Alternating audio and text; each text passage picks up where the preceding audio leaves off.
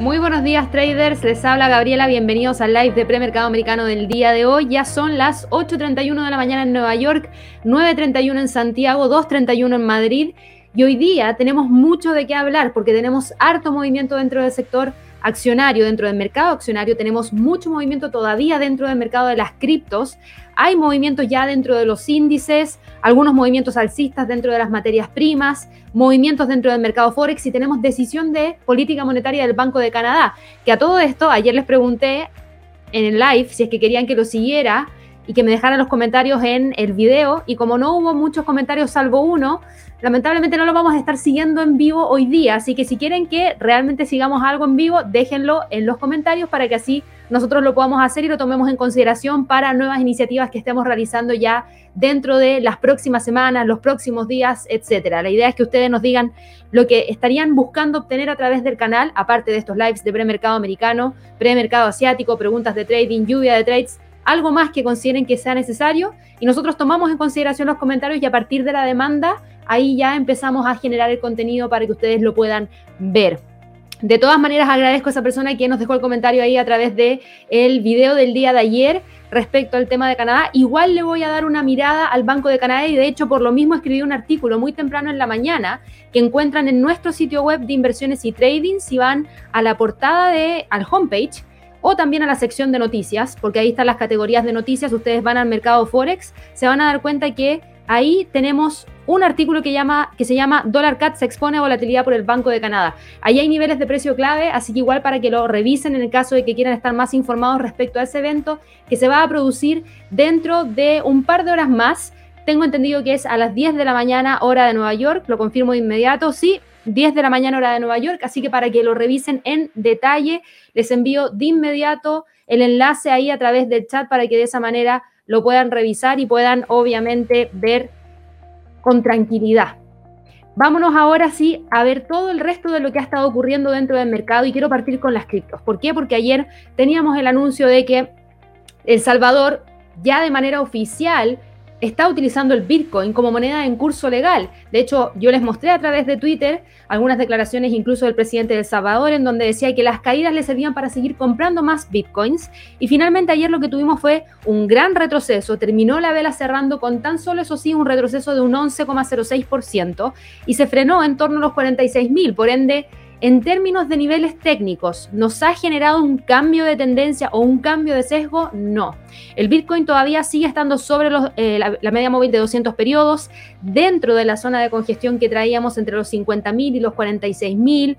Logró respetar la media móvil de 50, logró respetar el 38.2% del Fibonacci, por ende, no hay mucha variación. Sí tenemos harta información respecto a los movimientos, hay mucha especulación en relación a qué es lo que ocurrió durante la jornada de trading del día de ayer. ¿Por qué? Porque no solamente estaba cayendo el Bitcoin, sino que caían gran parte de todas las criptos durante el día de ayer y también los valores relacionados con ellas que se están enfrentando a hoy día una menor volatilidad tras las caídas de la jornada de ayer. La puesta en marcha de El Salvador no estuvo exenta de problemas porque el monedero digital del país tuvo que desconectarse para ser reparado. Y eso no es algo positivo porque ya presentó una falla técnica, pero también las redes sociales destacaron historias positivas, como por ejemplo la de un usuario que tuiteó que había pagado el desayuno en McDonald's con Bitcoin. El presidente de El Salvador, como yo les mencionaba, Bukele, también acudió a Twitter para poder ofrecer información actualizada sobre la puesta en marcha y las existencias del país, señalando que estaba comprando en la caída y el país ahora posee 550 bitcoins según la última actualización que se dio. Bukele también arremetió contra el Fondo Monetario Internacional, que ha dicho que tiene preocupaciones económicas y legales con la medida de hacer que la criptomoneda sea de curso legal, lo que podría complicar las negociaciones para un paquete de ayuda muy necesario de mil millones de dólares que estaría solicitando El Salvador. Eh, ahora, Bukele, ¿por qué digo que estaba realizando este tipo de gestiones? Porque si ustedes van a revisar el tweet de Bukele, él apunta directamente a las caídas de el Bitcoin el día de ayer a una mano negra y esa mano negra sería el Fondo Monetario Internacional según Bukele. Y de hecho eh, ustedes pueden ir a revisar mucha, mucha información en Twitter específicamente. Él ha estado tuiteando constantemente respecto al tema del Bitcoin porque eh, considera que eh, ha sido algo interesante. Aquí les voy a mostrar un poquito su último feed de Twitter, en donde mencionaba el tema de la persona que había logrado comprar y pagar con Bitcoin. Aquí, por ejemplo, en el caso de Starbucks, en donde ya hay una caja exclusiva para poder pagar con Bitcoins. Eh, tenemos mucha, mucha información que se ha estado aquí dando conociendo. Aquí está la persona que pagó con, en este caso, Bitcoins, su desayuno en McDonald's, etcétera. Pero consideraba que eh, hay mucha mano negra metida aquí y esa es una de las teorías conspirativas que hay en torno a la caída del día de ayer. ¿Por qué digo teorías conspirativas? Porque claro, él considera que el Fondo Monetario Internacional fue el que le dio el chapuzón a este gran retroceso del Bitcoin. Él dijo, gracias por el chapuzón, eh, Fondo Monetario Internacional, nos ahorramos un millón en papel impreso. Eso es lo que él tuiteó. Y muchos en la plataforma empezaron a especular entonces con que el Fondo Monetario Internacional había intentado hacer bajar el precio del Bitcoin, aunque obviamente sin pruebas concretas. El Bitcoin hoy día está cotizando en 46.587. Ayer tuvo una caída de alrededor de un 17%, pero terminó cerrando tan solo con un retroceso de un 11%. Los valores de empresas que minan Bitcoin, como por ejemplo Riot Blockchain, como por ejemplo Bit Digital, como por ejemplo Marathon Digital, que son algunos de los que ustedes me han preguntado, están hoy día recuperándose tras los movimientos bajistas del día de ayer. Coinbase, por otro lado, también estaba recuperándose. Tenemos a Grayscale Bitcoin Trust, que se está manteniendo también plano durante esta jornada. Ayer se habló de un esfuerzo coordinado de los inversionistas minoristas para comprar Bitcoin por la tarde, a las 5 de la tarde hora de Nueva York, que eran las 3 de la tarde hora del Salvador, en donde ya se oficializaba el uso del Bitcoin como moneda de curso legal. Y yo se los mencioné, eran los traders del eh, foro de subreddit de Bitcoin, aunque no está claro hoy día cuántos realmente llevaron a cabo el plan, este se desvaneció rápidamente a medida que el precio seguía bajando y en su lugar eh, hay muchos que especularon que gran parte del interés de compra, tanto minorista como institucional, se había producido antes del día martes, es decir, con estos movimientos alcistas que habíamos tenido durante el fin de semana, en base a esto que iba a ocurrir, y luego se había desencadenado un movimiento clásico de venta, de toma de ganancia, cuando el precio llegó a dónde? A los 52 mil, que para ser sincera me hace bastante sentido, porque la noticia de El Salvador no era una noticia nueva, para quienes están metidos en el mundo de las criptos ya conocían esta información, por ende se podrían haber anticipado la noticia y el movimiento que esto podría haber generado. Y al llegar a los 52.000 se ve un nivel bastante interesante como para poder realizar toma de ganancia. Entonces eso también podría explicar en gran parte el movimiento bajista que tuvimos durante la jornada de trading del día de ayer. Lo bueno es que hoy día el Bitcoin está logrando detener el movimiento hacia la baja, está tratando de quedar nuevamente sobre los 46.000 y vamos a tener que seguir muy de cerca si es que efectivamente logra quedarse metido dentro de esta zona. ¿Qué pasó con Ethereum? Ethereum está también realizando algo muy similar al eh, Bitcoin finalmente. Ethereum se pegó un retroceso, pero con todo, yo no estaba tan segura el día lunes de que el precio efectivamente pudiese llegar a los 4.200 en base a vela. Y eso generó también un movimiento importante, mucho más de lo que yo esperaba, porque yo esperaba solamente que llegara a los 3.818 y finalmente terminó rompiendo esta zona de congestión. Lo que sí hizo bien fue respetar ayer la línea de tendencia alcista que trae desde los mínimos del 21 de julio, así que bien en ese sentido, respetó el último nivel del retroceso de Fibonacci, quedó sobre los 3.200, quedó cerrando sobre los 3.340. Y hoy día estamos con una vela que está tratando de traspasarse de negativa a positiva, pero el movimiento es muy pequeñito, por ende no podemos decir que ahora va a empezar una recuperación fuerte, no, pero sí está entrando mayor posicionamiento de compra y eso hace que en este momento el Ethereum esté con un alza de 0,17%. En el caso de Ripple, Ripple también se pegó un retroceso súper fuerte ayer, no logró romper los 1.40 hacia el alza, desde ahí se impulsó con mucha fuerza hacia abajo, terminó con un retroceso de menos 18,79%, pero dentro de la zona de congestión. Eso sí, a pesar de la caída súper importante que tuvo, se quedó dentro de la zona de congestión entre los 1.050 y los 1.30. Entonces, lamentablemente, volvimos a la misma configuración técnica a la misma condición de mercado que traíamos desde el 14 de agosto. Yo digo lamentablemente porque habíamos visto una luz de esperanza para que el Ripple lograra romper los 1.40 y continuara con el movimiento alcista y finalmente eso no llegó. Nos deja nuevamente metido ahí entre los 1.30, 1.050. Seguimos monitoreando esa zona y la tendencia hacia el alza también se mantiene porque el precio sigue estando sobre las tres medias móviles sigue estando sobre la línea de tendencia alcista que trae desde el 21 de julio. Así que en ese sentido estamos bien todavía. Hay que ver que hoy día trate de revertir el sentimiento hacia la baja que hay y el impulso bajista que estamos viendo ahora en estas primeras horas de esta nueva jornada de trading. Para el Binance frente al dólar, Binance frente al dólar ayer también se pegó un retroceso muy feo, rompió la zona de consolidación que traíamos. Así que aquí sí que vimos un cambio importante, porque Binance frente al dólar sí nos rompió la línea de tendencia alcista, sí nos rompió la zona de congestión entre los 4.50 y los 505, sí rompió los 4.40, llegó a quebrar momentáneamente la media móvil de 50, la de 200, el 61.8% del Fibonacci, un montón de niveles técnicos, pero finalmente logró cerrar con un precio de 418,73 centavos y ahí se quedó. Y hoy día tenemos al precio de este instrumento metido aquí, dentro de esta zona, entre el soporte 3 y el soporte 2 en términos semanales. ¿Eso qué quiere decir? Que está entre los 410 y los 430. Esos son los niveles más importantes para este, para este instrumento. En cuanto a Cardano, Cardano también ayer nos generó un movimiento bajista súper potente. Me preguntaron en la sesión de eh, preguntas de trading que tuvimos ayer, si el precio detenía la caída y yo les dije, ojo con estos niveles, que podría tratar de congestionar aquí. Si yo agrando esto, prácticamente eso fue lo que trató de hacer, porque trató de meterse dentro de esa zona y mantenerla. Y de hecho ahora mismo sigue dentro de esos niveles, así que efectivamente ayer se logró respetar la zona. Creo que sí la ampliaría ahora que tuvimos este mínimo de acá a los niveles entre los 2,22 y los 2,50 como niveles de soporte y de resistencia más importantes para Cardano. En, cuanto a gráficos diarios, si nosotros analizamos el movimiento que ha estado teniendo este instrumento, la tendencia hacia el alza sigue súper vigente. El precio estaba súper alejado de la línea de tendencia alcista, estaba súper alejado de la media móvil de 50, de 100, de 200. Logra rebotar desde esta zona y se mueve hacia el alza tratando de recuperar algo del terreno perdido. Creo que hoy día podría quedarse ahí. Dogecoin también logró detener el retroceso, al igual que el resto de las criptos, pero a diferencia del resto de las criptos, yo veo mucho más bajista Dogecoin que al resto. ¿Por qué?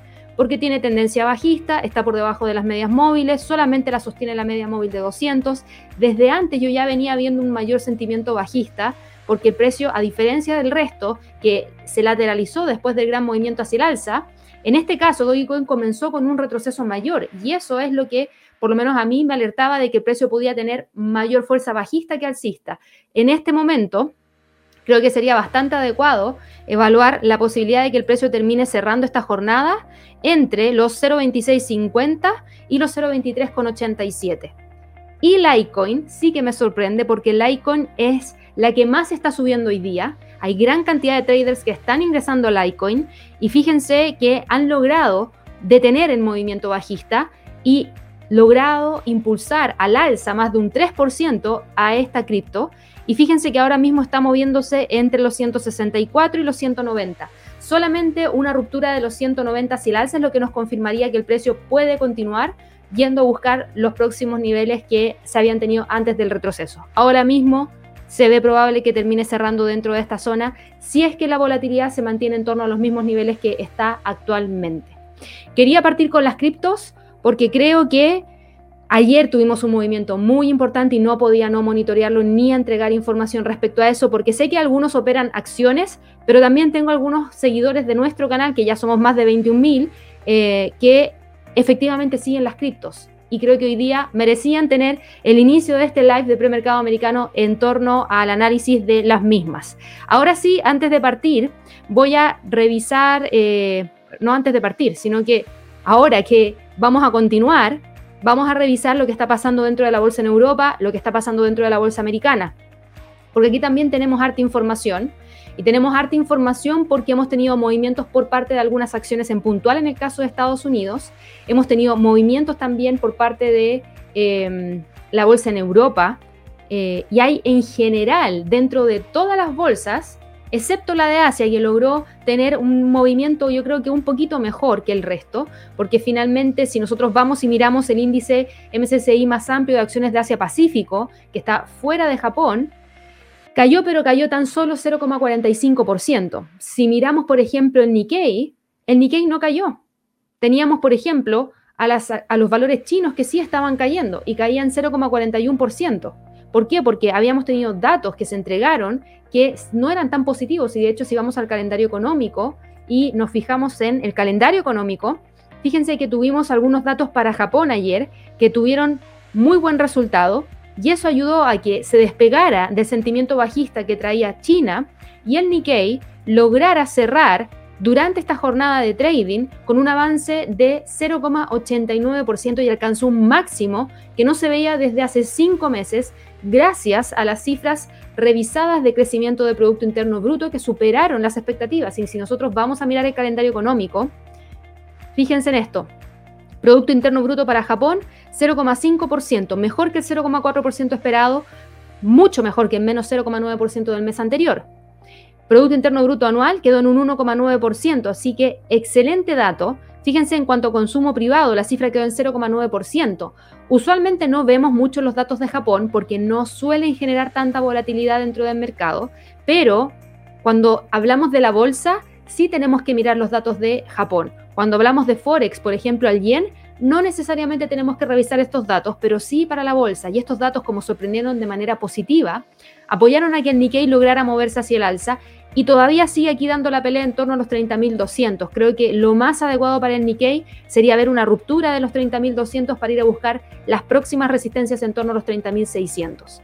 En cuanto a la bolsa en Europa, ¿qué ha pasado con los índices europeos? Si nosotros miramos las acciones en Europa, la mayoría de las bolsas en Europa tocaron sus mínimos en casi tres semanas. ¿Por qué? Porque teníamos por ejemplo, el Eurostox cayendo 0,51%, teníamos al DAX retrocediendo 0,95%, al IBEX cayendo 0,28%, al CAC 40 0,29% y al FTSE retrocediendo 0,24%. O sea, si decimos un promedio, por lo menos eh, hay un promedio de caída de menos 0,3%, por lo menos. Entonces, si miramos el calendario económico, hoy día teníamos datos para Europa, fíjense que teníamos algo de datos. Nóminas no agrícolas para Francia, casi en línea con la lectura del mes pasado, por ende no debería haber generado gran impacto.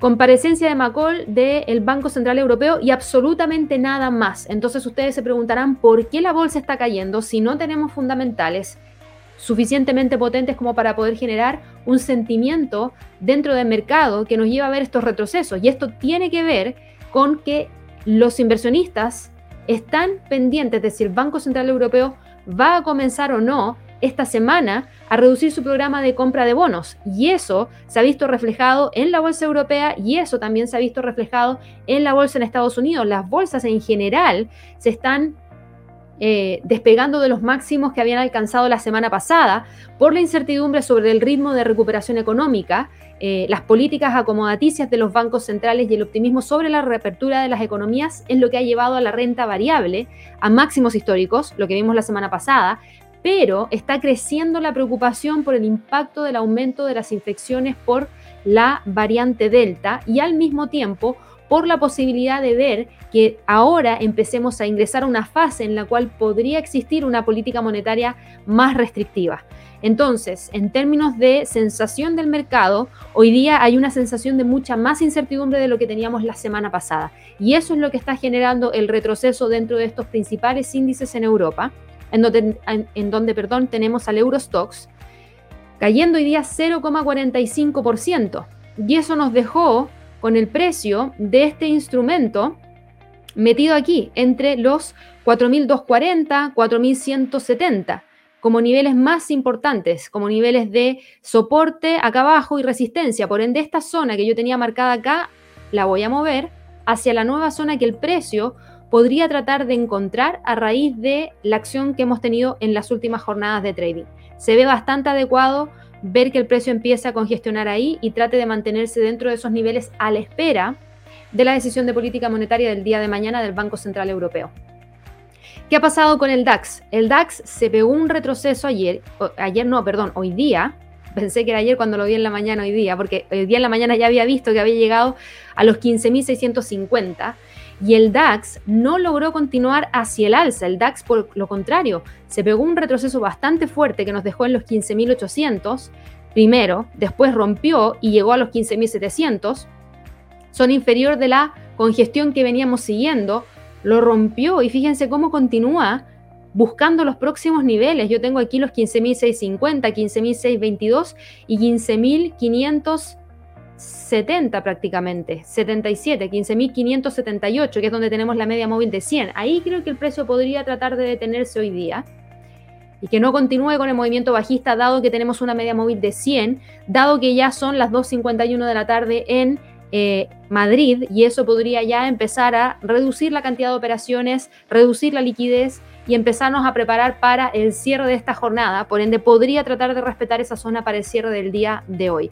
Pero de que hay mayor presión bajista, hay definitivamente mayor presión bajista. Y aquí hay que prestar mucha atención porque si rompe la media móvil de 100, entonces ya dejamos olvidada esta línea de tendencia hacia el alza y empezamos a tener un sesgo mucho más bajista que alcista, lo que potencialmente podría llevarnos a ver al precio cotizando en torno a los 15.500, 15.353 como próximos niveles que podría tratar de alcanzar. El IBEX, por otro lado, fíjense el IBEX, también tuvo volatilidad hoy día. De todas maneras que tuvo volatilidad, pero fíjense cómo el IBEX está tratando de mantener la zona entre los 9.000 y los 8.800. Hoy día, claro que cayó por debajo de ese nivel y llegó muy cerquita a los 8.730, que era el próximo nivel de soporte que nosotros tenemos marcado hace bastante tiempo ya como soporte en nuestro gráfico. Y el precio trató de respetar esa zona. Rápidamente corrigió y ese gran rechazo ayuda a qué? A poder evaluar que posiblemente el precio ya detenga el retroceso y para la próxima jornada, si es que hay un cambio en el sentimiento dentro del mercado, podríamos tener un impulso alcista que finalmente nos deje nuevamente dentro de la zona y tratando de buscar la media móvil de 100. Hoy día se ve más probable que el precio termine cerrando entre los 8.835 y los 8.891 como niveles más importantes. En cuanto al FTSE del Reino Unido, el FTSE del Reino Unido, fíjense, voy a ir al calendario para ver si tenemos datos para el Reino Unido y no, no tenemos muchos datos. A las 11 de la mañana, eso sí, ojo, que vamos a tener comparecencias sobre el informe de la inflación para el Reino Unido, un dato importante. Porque recuerden que el Reino Unido viene anunciando que están muy preocupados por la inflación que potencialmente podría llegar al país a raíz de dos cosas, la pandemia y a raíz del Brexit. Esas son las dos cosas que tenemos, que ya por el Brexit de por sí, nosotros sabíamos que podía generar un crecimiento más lento y un alza en las cifras de inflación.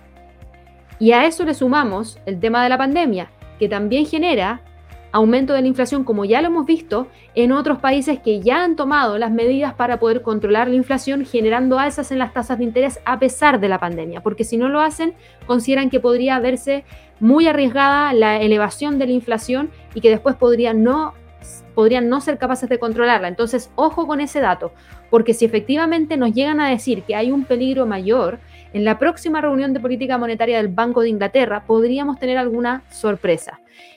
De todas maneras, no hay mucho fundamental, por ende, en este momento el FTSE se está moviendo a partir del sentimiento que hay dentro de las bolsas en general. Y hoy día está cayendo a raíz de las caídas dentro de la bolsa en Europa. Y fíjense que nos deja muy cerquita de la parte inferior de nuestra zona que veníamos siguiendo, que era esta zona de acá, entre los 7161 y los 7100. Fíjense que el precio rompió pero logró retroceder rápidamente y quedar con el cuerpo de la vela dentro de la zona. Si hoy día cierra dentro de la zona, seguimos monitoreando la congestión. Hay que ver si mañana logra impulsarse hacia el alza y después de eso continuar en búsqueda de los 7161, que podría ser otro de los niveles más interesantes. Vamos a ver qué es lo que ocurre eh, por parte de este instrumento ya en las próximas jornadas. Fíjense cómo hoy día estaría respetando esta línea de tendencia alcista. Se ve interesante de todas maneras, así que 7100 por lejos va a ser el nivel más importante para el FTSE durante esta jornada. Ahora, antes de pasar a la revisión de la bolsa en Estados Unidos, para todas aquellas personas que se están uniendo al canal, eh, los voy a dejar a todos súper invitados a que puedan suscribirse a nuestro canal si es primera vez que nos están viendo. No se olviden de suscribirse, denle clic a la campanita, también regálenos un me gusta que nos ayuda mucho para poder continuar potenciando nuestro canal y de esa manera seguir todos los días entregándoles esta información para que ustedes puedan eh, obviamente tener todas las herramientas para enfrentar los mercados día a día, así que los dejo súper invitados a suscribirse y también los dejo súper invitados a que revisen nuestra página de inversionesytrading.com, donde tenemos videos tutoriales, cursos de trading y un montón de más información que eh, van a poder encontrar en la página. Y prontamente, quizás la próxima semana, vamos a ver un nuevo look de la página. Espero que sea la próxima semana. Si es así, yo se las voy a mostrar. Ténganlo por seguro una vez que efectivamente ya esté actualizado el look de nuestro sitio web. Vámonos ahora con eh, aquí la bolsa y la bolsa en Estados Unidos nos muestra lo siguiente. Sentimiento bajista, que era lo que yo les venía mencionando. No hay mucha variación. Efectivamente, tenemos a los futuros de los índices bursátiles en Estados Unidos que hoy día están con caídas, que mantienen al Standard Poor's en, en territorio bajista, que mantienen al Dow Jones, al Nasdaq y al Russell con retrocesos. Ahora, si me preguntan a mí, ¿son muy fuertes las caídas? No solamente para el Russell es el que está acumulando una mayor cantidad de retroceso. Pero en el caso del Dow Jones, que claro, ahora acaba de pasar a positivo, podríamos estar así con el Dow Jones, con el Nasdaq y con el Standard Poor's pasando de negativo a positivo. Por ende, la apertura a las 8.30, hora, a las 9.30 hora de Nueva York, va a ser súper importante porque es lo que probablemente defina el movimiento que vayamos a tener para el resto de esta jornada de trading. Eh, a ver, esta sería la tercera jornada de trading para algunos índices, claro, esta sería la segunda jornada de trading, perdón, la segunda jornada de trading de retrocesos, no creo que sea algo tan relevante tampoco, porque si se fijan, el Standard Poor's sigue moviéndose entre los 4.550 y los 4.508. Para el Dow Jones sigue también moviéndose dentro de las mismas zonas, pero justo en la parte inferior. De hecho, yo creo que el Dow Jones es el que merece más atención. El Nasdaq sigue metido aquí dentro de esta misma zona y en el caso del Russell también merece atención porque logró salir. Entonces de estos cuatro hay dos que mantienen zonas de congestión, por ende hay que seguir monitoreando los mismos niveles que habíamos mencionado el día de ayer, que igual se los voy a mencionar. Y para los otros dos, que es el Dow Jones y el Russell, ahí hay que prestar más ojo porque están rompiendo las zonas y generando quizás un impulso mayor bajista, que es lo que vamos a tener que evaluar. Teníamos hoy día muy tempranito en la mañana a las acciones de Microsoft, Amazon, Facebook y Alphabet, eh, que estaban cayendo entre un 0,1 y un 0,3% en las operaciones previas al mercado. Teníamos a las acciones que han estado bajo bastante presión porque los inversionistas se han vuelto cada vez más cautelosos tras los débiles datos de las nóminas que conocimos el día viernes y por la incertidumbre sobre el tapering, la reducción de los estímulos en Estados Unidos la Reserva Federal de Estados Unidos debería seguir adelante con un plan de recortar su programa de estímulos masivo a pesar de la desaceleración de crecimiento del empleo del mes pasado. Y esas no son declaraciones mías, esas son declaraciones del presidente de la Reserva Federal de San Luis, James Bullard, en una entrevista que realizó hoy día con el Financial Times. Entonces, si ustedes se fijan, aquí tenemos nuevamente a Bullard diciendo, sí, los datos fueron no muy buenos, pero igual, la Fed tiene que seguir con la reducción de los estímulos. Teníamos a Kashkari hace dos semanas atrás hablando acerca de lo mismo. Eh, teníamos a otros miembros más que en este momento no recuerdo los nombres, pero eran por lo menos dos a tres miembros que estaban generando, en este caso, declaraciones para poder reducir los estímulos en la economía de Estados Unidos. Y hoy día viene James Bullard y nos dice exactamente lo mismo. Los datos del viernes fueron malos, pero igual la Reserva Federal debería seguir adelante con un plan para recortar su programa de estímulos masivos a pesar de la desaceleración del crecimiento del empleo. Entonces es interesante y eso es lo que generó un poquito de presión porque quiere decir que están muy enfocados en la reducción y el retiro de los estímulos y es porque algo más están viendo. El día de ayer los índices como el Standard Poor's y el Dow Jones cerraron a la baja. El Nasdaq, a diferencia de estos dos, fíjense cómo también cerró a la baja, pero sí logró alcanzar un nuevo máximo histórico. Eh, y eso fue después de que las acciones de Apple y Netflix alcanzaran niveles récord. Y de hecho, esas son dos de las grandes destacadas hoy día, porque ayer tuvimos un movimiento importante por parte de Apple, que si ustedes se fijan fue un alza, pero la verdad que súper bien. No recuerdo en qué, si fue en el live de premercado o en el de preguntas de trading, donde me preguntaron hasta dónde podría llegar Apple. Y fíjense cómo Apple terminó con un alza de un 1,55%, terminó con el precio en la resistencia 1 semanal y desde ahí tratando de ir a buscar los 158 y los 159. Los 159, ojo, que es un 50% de una expansión de Fibonacci, por ende el precio podría tratar de llegar hacia ese nivel. ¿Cómo está cotizando ahora la, eh, la acción de Apple? Hoy cotiza en el premercado con un alza de 0,23% y nos deja con la cotización de la acción en el premercado en 157 dólares con 6 centavos. Así que mucho ojo porque sigue trayendo el movimiento alcista y eso nos va acercando mucho más a los 158 y a los 159. De que estamos con tendencia hacia el alza por parte de Apple, estamos. No hay duda de que efectivamente tenemos una sólida tendencia alcista.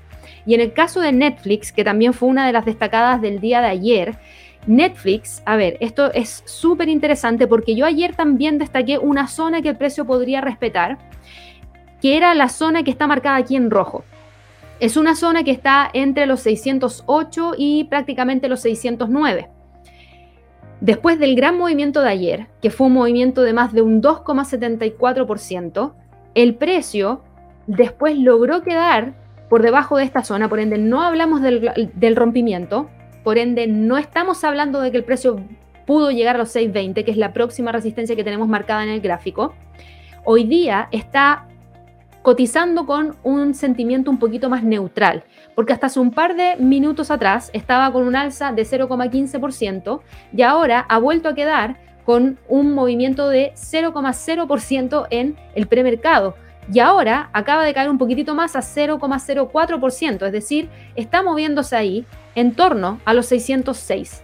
Ese es el nivel que está testeando en este momento. Y para hoy día va a ser súper importante poder confirmar que efectivamente el precio puede continuar hacia el alza e ir a buscar los 620.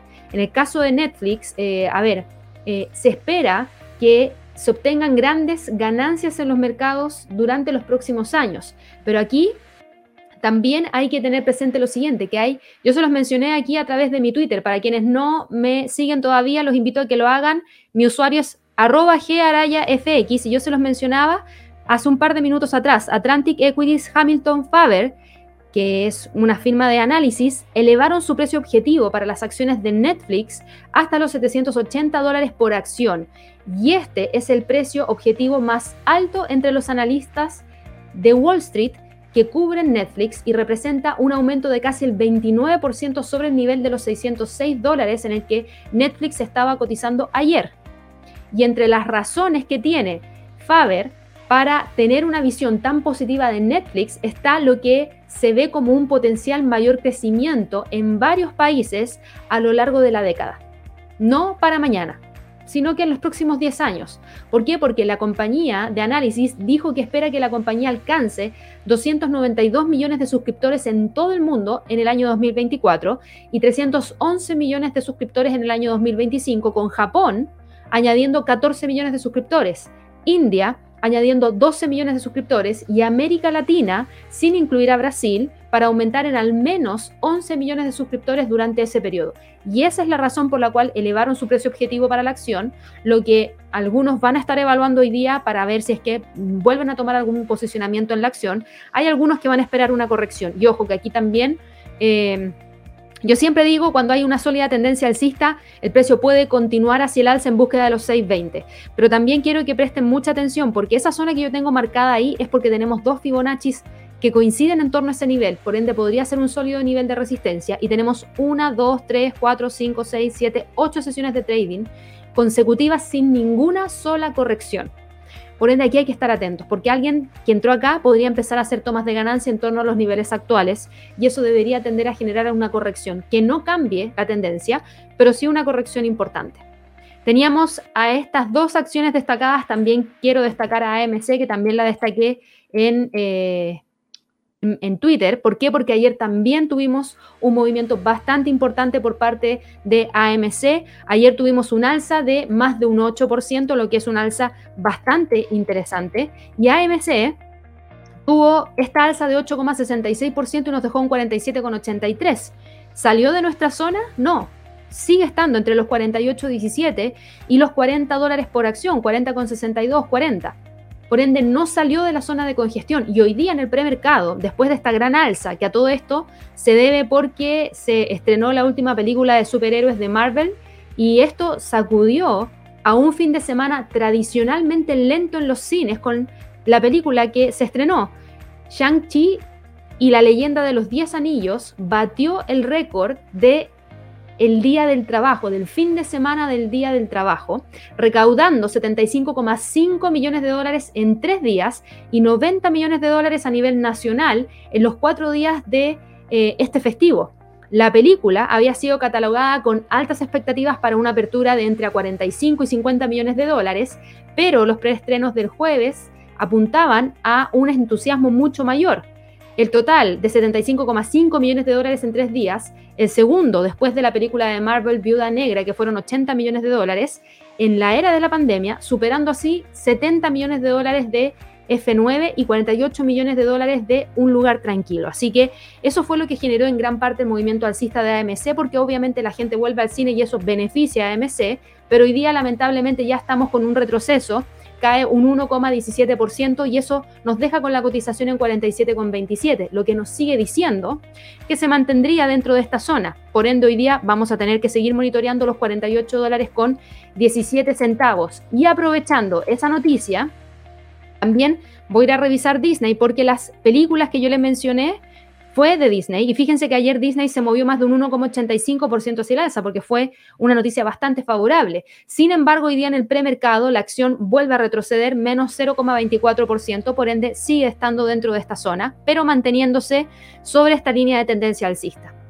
Quise mencionar estas acciones porque considero que son de las más destacadas para esta jornada en cuanto a noticias. Hay movimientos que vamos a estar revisando cuando abra la bolsa, para algunas en específico, pero con esto quería terminar para mencionarles que tenemos movimientos de todo un poco dando vueltas y eso nos está dejando con también sentimientos dentro del mercado que tenemos que empezar a comprender eh, y empezar a, eh, ¿cómo, decirlo? no solamente comprender, sino que también tener mucho más presente cómo esto impacta dentro del mercado, porque también hay un sentimiento pesimista dentro del mercado hoy día, porque tuvimos a Morgan Stanley, a Citigroup, a Credit Suisse, quienes advirtieron a sus inversionistas sobre las perspectivas de la renta variable en Estados Unidos.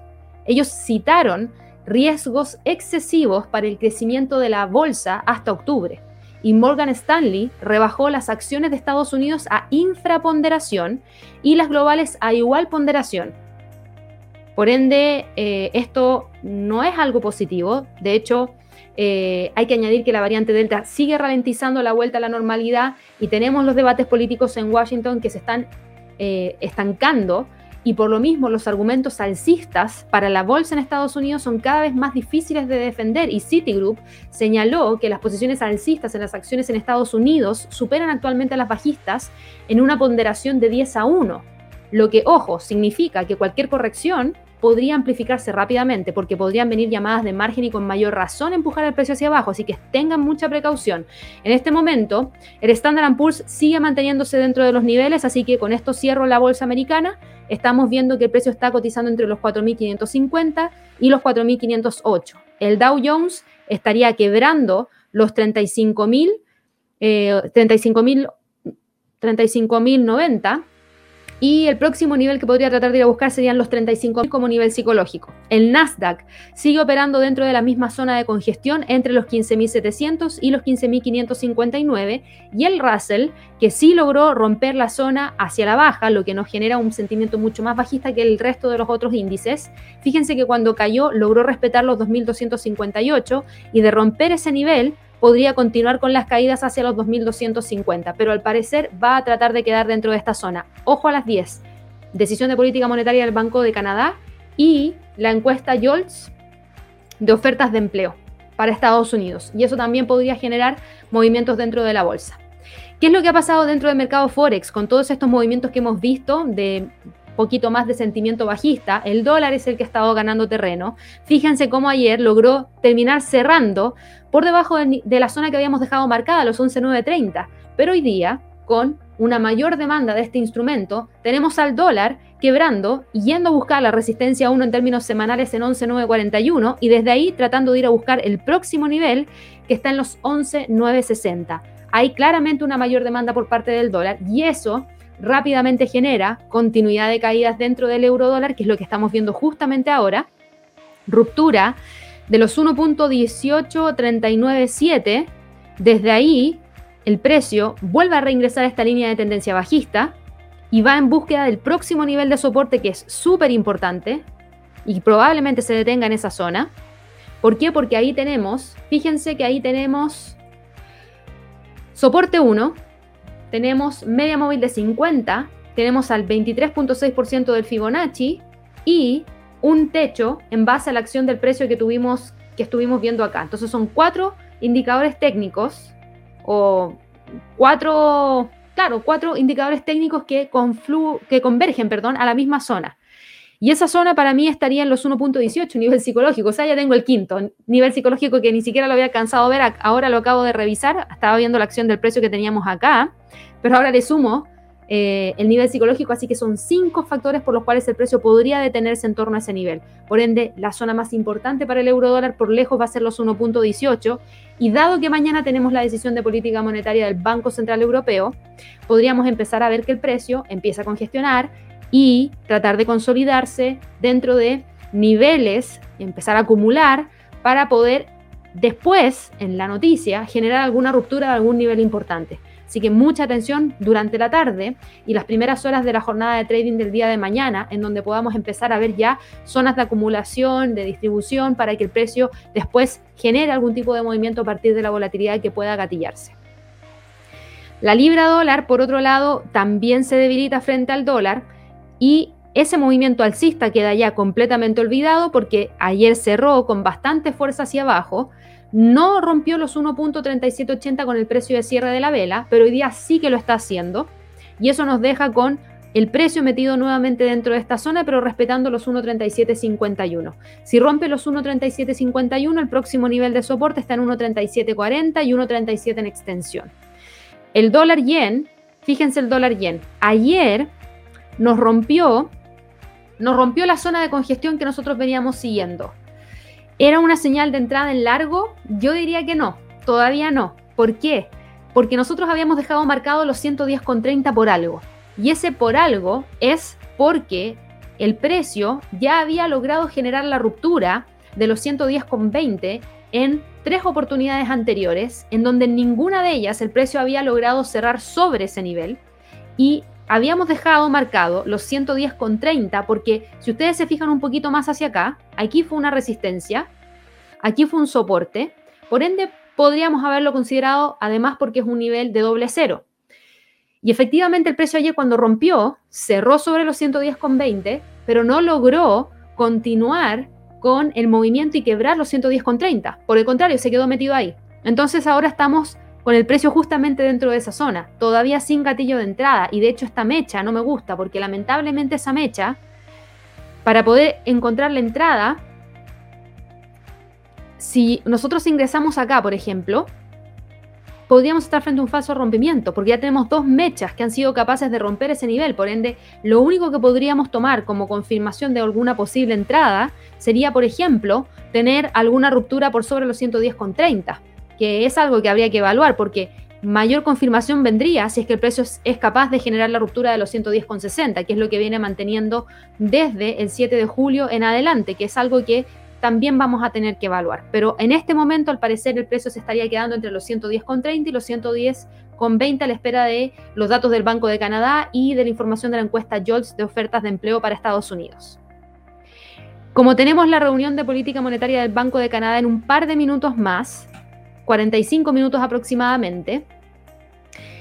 Y yo les mostré y les envié a través del chat un artículo que escribí hoy día en la mañana respecto al dólar norteamericano frente al canadiense. ¿Qué es lo que tenemos que tener claro? Aquí yo les mencionaba qué es lo que esperamos del Banco de Canadá y la verdad es que no se espera ver una nueva ronda de reducción de estímulos porque hay al menos dos factores que justifican ahora, en este momento, una postura mucho más cautelosa para los responsables de política monetaria, porque en primer lugar, no podemos olvidarnos de esto, de las próximas elecciones federales del 20 de septiembre, a la que aspiraba el primer ministro Trudeau para asegurar su mayoría parlamentaria. Y eso es importante porque genera mucha inestabilidad. Por ende, al mismo tiempo cargarle algún cambio en política monetaria no sería lo más adecuado a no ser que sea estrictamente necesario. Y para que sea estrictamente necesario, tenemos que ver cifras de inflación elevadas, muy por sobre el objetivo del Banco de Canadá. Y por otro lado, los sondeos de opinión están sugiriendo que la gran masa se inclina más a favor del Partido Conservador que la oposición. Y en segundo lugar, tenemos la contracción de la actividad de Canadá en el segundo trimestre, que mostró un arrastre mucho más profundo de lo previsto por la ola de este segundo, de esta, de esta segunda ola o tercera ola que ya está sufriendo eh, Canadá. Y por lo mismo es que no se esperan grandes cambios. De hecho, si ustedes van al calendario económico, se espera que eh, el anuncio de política monetaria muestre una mantención de la tasa en 0,25% y no se espera que se hable respecto a alguna reducción mayor de estímulos. Por ende, gran parte de la noticia ya estaría descontada por parte del dólar canadiense. No deberíamos tener grandes volatilidad, pero de todas maneras vamos a tener que estar muy atentos a las declaraciones del gobernador del Banco de Canadá si nosotros bajamos un gráfico de una hora, ¿qué niveles son los más importantes para este par? En gráficos de una hora se ve esta zona como la más relevante, entre los 1.26.90 y los 1.26.60. Y en gráficos de 5 minutos, para quienes quieran operar en la noticia, fíjense que teníamos una pequeña zona, que era esta de acá, que estaba tratando de mantener el precio que ya obviamente despegó de ahí, así que está súper obsoleta no tenemos una zona de gráficos de 5 minutos, sino que vamos a tener que dejar la zona del de, eh, gráfico de una hora como la zona más importante entre los 1.26.90 y los 1.26.60. ¿Qué es lo que ha pasado con las materias primas? Con, fíjense cómo va aquí el dólar a todo esto, va con bastante fuerza frente al canadiense, buscando los 1.26.80, que sería lo que está más o menos por acá. En cuanto a las materias primas, tenemos lo siguiente, el petróleo hoy día tiene un alza, ahí sí, el petróleo hoy día logró ponerle fin a las caídas del día de ayer. Ayer el precio retrocedió 0,76% y quedó sobre los 68 dólares por barril. Y hoy día está impulsándose hacia el alza más de un 1,53% y buscando esos 70 dólares por barril. A ver, eh, hoy día tenemos la publicación de las reservas semanales de crudo del API. Mañana la publicación de los inventarios de la Agencia Internacional de Energía. Y tenemos al precio de este instrumento quedándose dentro de esta zona. Considero que son los niveles más importantes por lejos a seguir monitoreando para el petróleo porque por lo menos desde el día 30 de agosto que se respeta tanto el 70 como los 68 como niveles de soporte y resistencia. Así que creo que hoy día también podría tratar de mantenerse dentro de esa zona. Y en cuanto al oro, fíjense en el oro. Hoy día tenemos alzas en el dólar. Eso debería haber generado una detención de las alzas en el oro, porque la onza de oro se transa en dólares, por ende, muchos podríamos haber esperado que el precio continuara cayendo y no subiendo hoy día. Y esto tiene que ver con lo siguiente, tenemos movimientos importantes por parte del oro hacia el alza porque hay mucha preocupación por lo que yo ya les he venido mencionando, la ralentización del crecimiento mundial, que es lo que está pesando sobre el sentimiento de riesgo, y por otro lado, los inversionistas están esperando cuál va a ser la estrategia de tapering que pueda presentar el Banco Central Europeo, porque muchos estamos esperando que anuncien una política monetaria un poquito más restrictiva, una reducción de los estímulos, sobre todo el programa PEP, que es el programa que nació a raíz de la pandemia. Eso es lo que se espera, no que hayan cambios en la tasa, sino que cambios en el programa PEP. Entonces esto es lo que genera todavía incertidumbre y hace que algunos se posicionen en el oro a pesar de la apreciación por parte del dólar. Y eso nos está dejando hoy día con un movimiento del oro entre los 1800 y los 1790. Además, vamos a ver cómo están los bonos del Tesoro. Y los bonos del Tesoro a 10 años ya tuvieron algún pequeño freno en torno a los 1.38,3 y eso da un poquito de respiro. Y si volvemos al precio del, oro, perdón, el oro está metido ahí dentro de esa zona. Déjenme ver un gráfico de una hora. Y en el gráfico de una hora se ve clarísimo que hay poquito movimiento y se está manteniendo entre los 1 entre los 1 no, entre los 1800 y los 1790 como niveles más importantes. Así que hay que seguir monitoreándolo por lejos, por lejos. Ya nos quedan alrededor de 10 minutos para la apertura de la bolsa en Estados Unidos. Voy a aprovechar de dejarlos a todos súper invitados a que puedan, obviamente, suscribirse a nuestro Trading Day que vamos a estar realizando el día 21 de septiembre para hablar acerca de penny stocks, para hablar acerca de oportunidades que se vienen en el mes de octubre, también para hablar acerca de trading con patrones armónicos. Revisen la agenda en nuestro sitio web, que es una agenda bastante completa para esa sesión, que dura por lo general tres, tres horas. Lo único que tienen que hacer es dejar sus datos acá y reservar su cupo. Es un evento completamente gratuito, así que les vamos a compartir el enlace a través del chat. También está en la descripción de este video.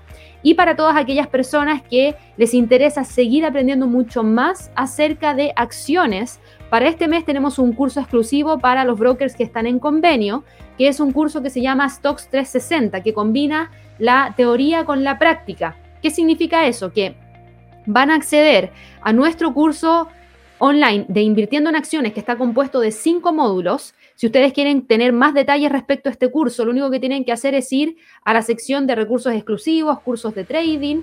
Y fíjense que aquí tenemos catalogados todos nuestros cursos.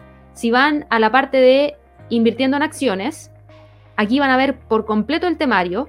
Y en el primer módulo hablamos de fundamentos básicos del mercado accionario, qué es una acción, qué tipos de acciones existen, de qué depende el valor fundamental de una acción, cómo influyen los dividendos, cómo influyen los flujos generados por la compañía, cómo influyen las expectativas que tiene el mercado de esa compañía, si es útil o no es útil el, análisis técnico en el mercado eh, accionario. luego vamos a realizar análisis financiero parte 1 en el módulo 2 y análisis financiero parte 2 en el módulo 3, en donde se habla acerca de análisis vertical y, horizontal de estados de resultado, donde se habla del método de flujo de caja descontado, donde se habla del el método de valorización de múltiplos, y luego nos vamos al módulo 4, cómo operar la entrega de reportes trimestrales, específicamente hablando respecto a cómo poder abordar estas situaciones y cómo diversificar y ahorrar costos. Y luego de este curso, que ustedes lo pueden hacer en el momento que quieran, porque es un, es un curso online, por ende ustedes pueden ya partir realizando el curso y luego vamos a tener el lunes 4 de octubre, 5 de octubre, 6 de octubre y 7 de octubre sesiones de live trading 100% enfocadas en acciones. No se va a hablar de absolutamente ningún otro mercado más y la idea es tomar posiciones en vivo para que así llevemos lo que se aprendió en el curso, que es la teoría, lo llevemos a la práctica y de esa manera ustedes puedan complementar ambas cosas, porque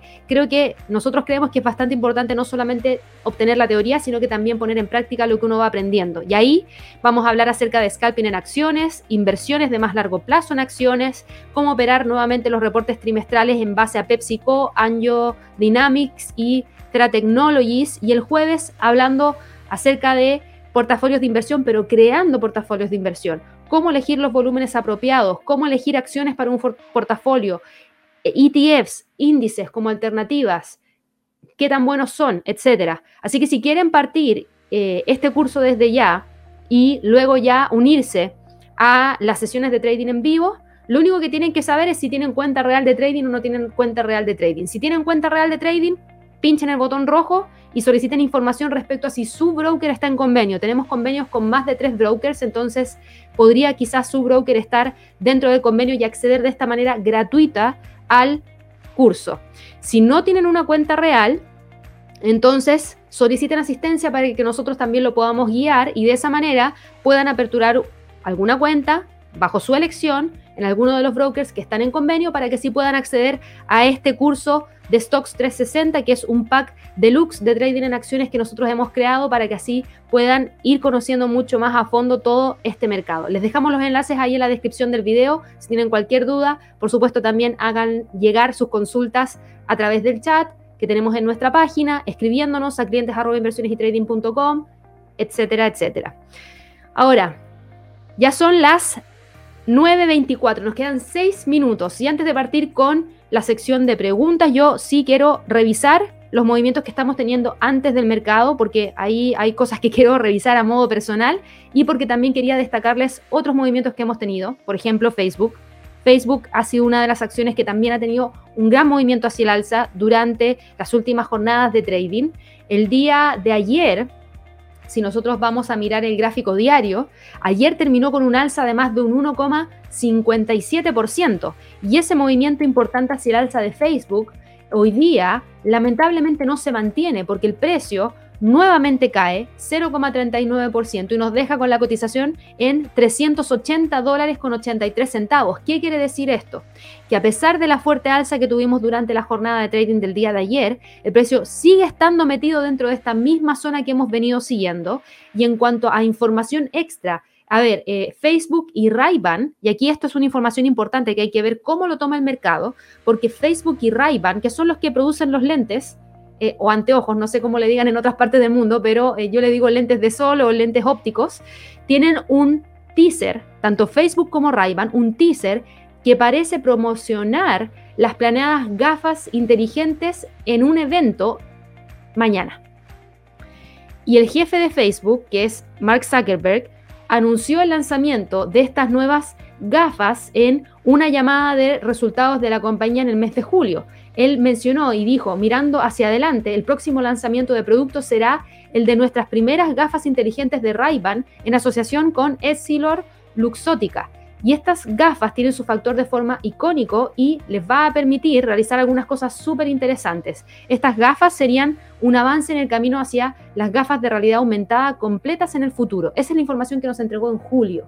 Y al parecer, esto ya se estaría haciendo realidad prontamente. Y ahí quiero ver quiero ver cómo, eh, qué es lo que va a pasar. ¿Por qué? Porque aquí yo, yo siempre analizo un poco las tendencias de la industria y me pongo a analizar las cosas más locas que podrían ocurrir. Y en cuanto a esto, creo, creo que me gustaría saber si estas gafas están conectadas, o sea, por, por supuesto que van a estar conectadas a Internet, porque probablemente se conecten con algún celular. ¿Y por qué lo digo? Porque en la presentación que hicieron, eh, cuando mostraron esto, lo que estaban mencionando es eh, lo siguiente, que uno iba a poder ver algunas cosas en paralelo mientras estaban con los lentes puestos. Y dentro de esas cosas que se podían ver, de estos eh, lentes inteligentes, por decirlo así, era información, por ejemplo, del tiempo, información respecto a el lugar en el cual te encuentres. Entonces es imposible que los lentes no estén conectados a Internet. Entonces aquí es donde yo empiezo a decir, ok, muchos van a decir, sí, son para quizás seguir el lugar exacto donde estás, etcétera, pero también tiene que ver con realmente el lente, si tú te lo pones y realmente te acostumbras a tener esa información mientras estás mirando el resto, que yo no sé cómo va a funcionar porque yo creo que a mí personalmente me molestaría, pero hay gente que quizás le guste, si realmente tienen una gran adopción, creo que aquí Facebook podría dar un paso pero gigantesco a lo que es inteligencia artificial. ¿Por qué? Porque no sé si ustedes, eh, alguno de ustedes tenga conocimiento respecto a cómo funcionan las empresas de marketing que hacen investigación de mercado, pero por ejemplo en las góndolas de los supermercados, cuando ustedes hacen, cuando las empresas desarrollan investigación de dónde posicionar mejor los productos, a las personas que hacen las pruebas les ponen unos lentes para poder saber exactamente qué es lo que tú estás mirando primero dentro de una góndola. Por ende, los espacios dentro de las góndolas se venden de distinto, tienen distintos precios, en donde obviamente lo que más mira la gente es lo que sale más costoso y lo que menos mira la gente sale más barato. Y así se venden las góndolas de los supermercados. Y me refiero a góndolas que son los lugares donde uno coloca los productos como marcas, donde están los cereales y por eso ustedes a veces ven que hay partes de las góndolas que están ocupadas 100% por una marca. ¿Por qué? Porque consideran que eso va a aumentar la posibilidad de venta de los productos que coloquen en esa posición en específico. Entonces lo que yo digo es, ok, si es que efectivamente esto funciona y sale adelante, porque esta es la imagen que estoy viendo respecto a lo que uno podría potencialmente llegar a ver, entonces claramente vamos a tener lectura de GPS, de posicionamiento, claramente van a estar recibiendo información al mismo tiempo de qué es lo que están mirando nuestros ojos, cuando tengamos esto colocado. Entonces creo que esto se va a alimentar en la nube y va a servir para la inteligencia artificial que ya hoy en día Facebook desarrolla, que es una inteligencia artificial que es súper avanzada. Recuerden que Facebook lo que busca a futuro es que a través de un cintillo nosotros podamos manejar los teléfonos celulares, eh, los televisores, las aplicaciones sin tener que usar nuestras manos. Entonces, claro, van súper adelantados y creo que si es que realmente esto tiene una adopción alta, creo que sería una muy buena fuente de alimentación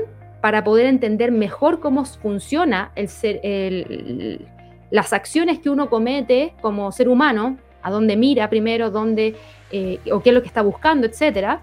y eso podría darle un despegue interesante a, Facebook. Creo que es algo que es muy futurista, pero siempre me pongo a pensar en temas futuristas porque si a alguien se le ocurre, va a pasar. O sea, fíjense en la película de Tom Cruise, que siempre le he dicho, que es Minority Report, que salió en el año 2002.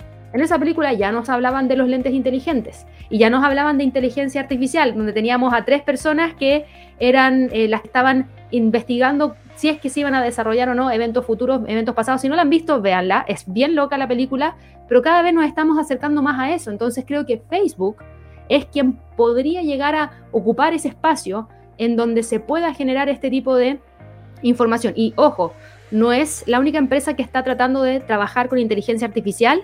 Palantir también está muy fuerte con el tema de inteligencia artificial, sobre todo para tratar de prevenir, eh, obviamente, eh, temas de seguridad nacional. Así que quería entregarles esa información también. Ya tuvimos la apertura de la bolsa en Estados Unidos mientras estaba haciendo todo este análisis de lo que podía pasar, pero este jueves es el anuncio. Por ende, tienen que estar muy atentos a qué es lo que nos van a anunciar.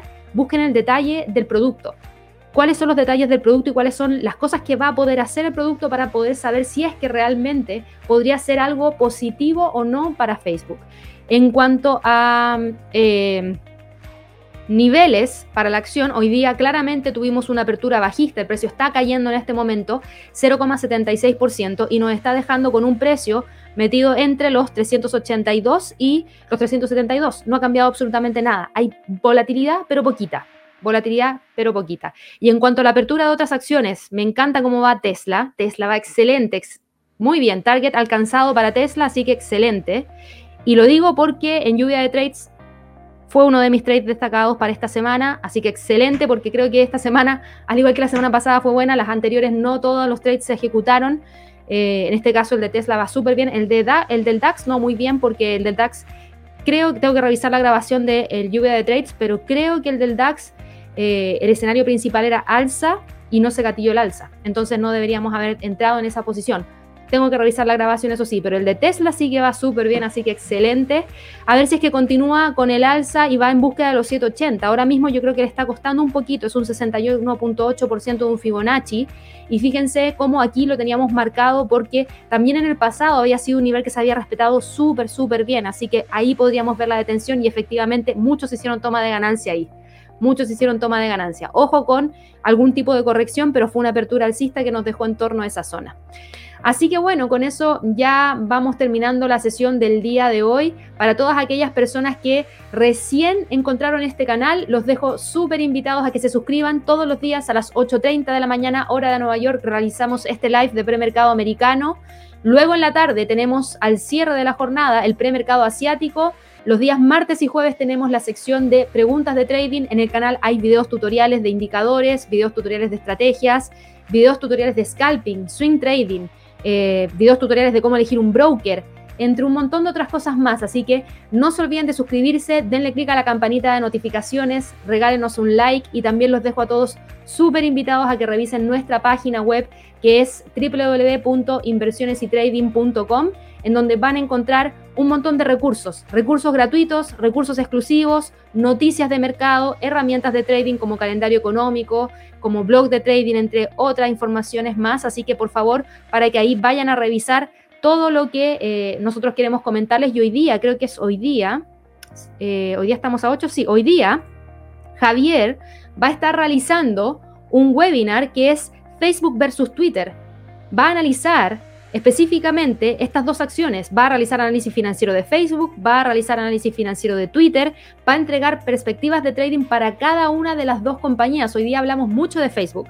Yo sé que a muchos de ustedes les interesa, así que vayan y regístrense. Es un evento gratuito, se hace a través de otra plataforma, no a través de YouTube, por eso se tienen que registrar.